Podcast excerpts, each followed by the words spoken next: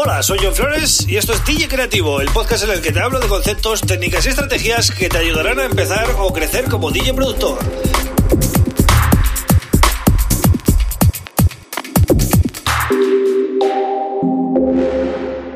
Hola, bienvenido, bienvenida a DJ Creativo. Mi nombre es John Flores y este es el episodio número 183 del podcast. Un podcast que hago de lunes a viernes y que puedes seguir en Spotify, en Apple Podcasts, en Evox, en Google Podcasts en mi canal de YouTube y también en mi página web johnflores.pro. Además, eh, puedes suscribirte al newsletter que mando todas las semanas y, así no tienes que estar pendiente de todo el contenido que saco, ¿no? Te mando un newsletter todos los domingos, te lo recuerdo, y además suelo meter las noticias importantes de la semana y eh, alguna descarga, siempre que puedo, ¿no? ¿no? No siempre, pero alguna descarga intento meter. Bien, ¿de qué voy a hablar hoy? Pues voy a hablar de los controladores de DJ, porque me parece importante ahora en Navidad que hablemos un poco de esto, ¿no? Eh, antes de nada, ¿qué es lo importante, no? En un controlador de DJ de estos de, mm, bueno, de eh, eh, estas controladoras que se venden con mixer, dos decks y em, tarjeta de sonido, etcétera, ¿no? Que solo es plug and play, ¿no? Solo es enchufarlas al ordenador. ¿Qué es lo importante de estas controladoras? Em, al final, lo que queremos es recrear lo que sería una cabina Nexus de Pioneer, pero en casa, ¿no? a un precio mucho más reducido, a un precio simbólico, por decirlo de alguna manera, porque estamos hablando de que una cabina Nexus actual con los CDJ3000 y, la nueva mesa eh, pues va a superar siempre los 6.000 euros. Entonces, lógicamente no queremos gastar tanto, pero eh, queremos tener algo decente en casa. Una de las claves de estos controladores son los jogs. Los jogs realmente eh, hay de muchos estilos, de muchos tamaños, ¿vale? Los hay muy pequeñitos, de, de un poco más de 100 milímetros. Eh, los hay de, por ejemplo, de 150 milímetros, una cosa así, y eh, luego están los que son mm, iguales que los CDJ3000 eh, con un tamaño de 206 milímetros. Eso es lo que mide el jog del CDJ3000. Por tanto, cuando mm, compremos o cuando miremos un controlador, ¿vale? Tenemos que mirar el tamaño de estos jogs. Para tener en casa una sensación parecida a manejar un CDJ, deberíamos tener estos jogs, ¿no? Los de 206 milímetros, que no todos los controladores de Pioneer tienen, por cierto. Es decir, solo hay X modelos que tienen este tamaño de jogs, ¿no? Otra cosa importante es que eh, al final el estándar en todas las cabinas, sobre todo en CDJ, nos gusto o no, es Pioneer. ¿Que ha salido el nuevo Denon que está dando guerra y está compitiendo? Sí, pero todavía Denon no está Em, estandarizado, digamos, en todas las cabinas del planeta, como está Pioneer, ¿no? Y por tanto, el estándar a día de hoy es Pioneer. Eh, con esto, ¿qué quiero decir? Que em, si lo que quieres es tener una sensación similar a, tener un equipo Pioneer, pues lo normal es que compres un controlador de Pioneer, ¿vale? Porque además de tener el monopolio casi en, todas, en todas las cabinas del mundo, ahora además se ha metido con el software muy a, muy a tope, ¿no? Con el Record Box. Y si os fijáis, otros softwares, como puede ser Serato, Virtual DJ, DJ Pro, etcétera, no construyen controladoras, sino que Pioneer construye eh, controladores que son compatibles con Recordbox o con Serato o con los dos. Y luego DJ Pro, Virtual DJ y este tipo de software suelen ser eh, pues compatibles con cualquier controladora de Pioneer o, con las últimas o bueno, eso ya eh, depende, ¿no? Pero para que veáis la fuerza que tiene también Pioneer en, en este mundillo de las controladoras por ejemplo, las dos únicas controladores de Pioneer que hay ahora mismo que cumplen con lo que os acabo de decir ahora, de tener los jogs de 206 milímetros, son la DDJ1000, ¿vale? Que es el buque insignia, digamos. Es un controlador muy completo, con, con cuatro canales incluso. Supera los 1000 euros, anda por unos 1300 ahora.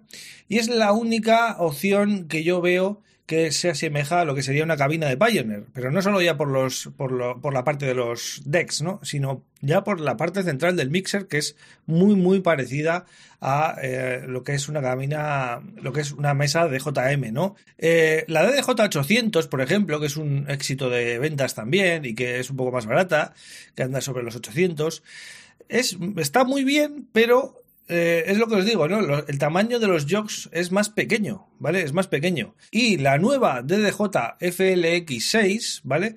Eh, que ronda los 550 euros, una cosa así, y también nos ofrece, pues, bueno, como la, como la, como la 1000, ¿no? Em, cuatro canales y tal.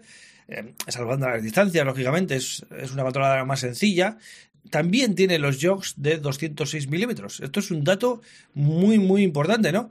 Ya os digo, la DDJ800 no los tiene y la DDJ400, que es un éxito de ventas, ¿no? Entre los eh, DJs amateurs o, que se están iniciando, tampoco la tiene. Y luego hay otras cosas muy importantes que casualidad también tienen estos controladores. Para mí, por ejemplo, es muy importante la colocación de los loops, es decir, que estén encima del, del jog a mano izquierda como en un CDJ, que el pitch esté abajo a la derecha y que tenga un tamaño más o menos eh, largo, ¿vale? No, no me gustan esos pitch cortos que, tienen algunos controladores.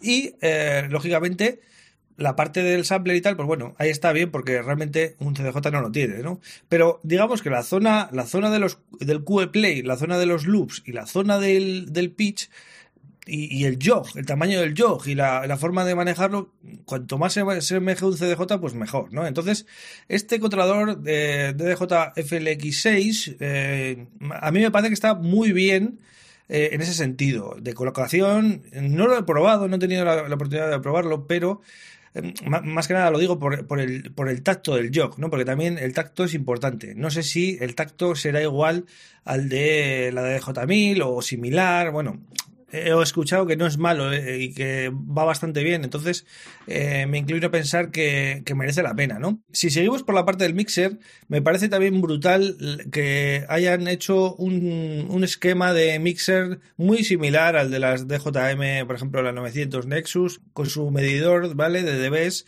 en cada pista, también el color effect, eh, debajo justo de los graves, me parece muy acertado y sobre todo también muy importante la zona de los efectos, ¿vale? Con ese botoncito, con el control de cantidad y luego con el control de efectos arriba.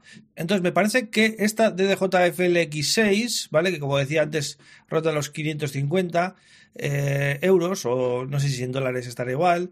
Eh, me parece un producto muy, muy redondo para alguien que empieza y también para alguien, pues, como yo, que quiero tener una controladora en casa o lo que sea, valdría para cualquier tipo de perfil, ¿vale? Le da mil vueltas a la DJ400, por supuesto, y cualquier otro producto similar, ¿no? Pero bueno, lo que quería recalcar en el episodio es por qué, por qué me parece que está muy bien hecho el controlador, ¿no? Que es por, porque respeta la colocación de las cosas con respecto a los, a los CDJs y a un mixer de, de JM, ¿vale? De Pioneer y porque los jogs también tienen el tamaño que van a tener luego unos TDJs. Por tanto, si eres un, un, DJ que está acostumbrado a ese tamaño, te vas a sentir cómodo. A mí, por ejemplo, cuando mm, toco un controlador que tiene jogs pequeños, me parece un poco como de juguete, ¿no? No, no me acaba de gustar. Entonces, básicamente, si estás pensando en comprar un controlador y te vas a gastar 200, 300 euros, yo sinceramente te recomendaría que esperaras un poco, que ahorres un poco más, que ahorres 200 euros más, ¿vale? Y te vayas a por un modelo como este, ¿no? El DDJ FLX6, ¿vale? Es lo que os decía al principio, ¿no? Si queremos emular, tener una cabina Pioneer, qué mejor que tener un controlador Pioneer y qué mejor que tener el software ya de Record Boss y familiarizaros con él porque luego vais a eh, necesitarlo, ¿vale? Cuando llevéis un pendrive a una sala y pinchéis con un CJ3000 o un 2000 Dexus o lo que sea, o un 2000 normal, el que tengan, vais a necesitar pasar la música, ¿no? Por el Record Boss. Entonces, bueno, eh, lo están haciendo bien, la verdad que no lo están haciendo mal, están apostando mucho, están sacando muchos productos y eh, los precios cada día son más razonables. Por tanto, bueno, espero que os haya ayudado toda esta explicación que he dado hoy sobre los controladores, por qué Pioneer, por qué Record y por qué este tipo de controladoras y en especial por qué apuesto por la nueva, ¿no? Por TDJ FLX6. Sin más, ya sabes que yo estoy aquí de lunes a viernes y mañana vuelvo con otro tema súper interesante. Un abrazo.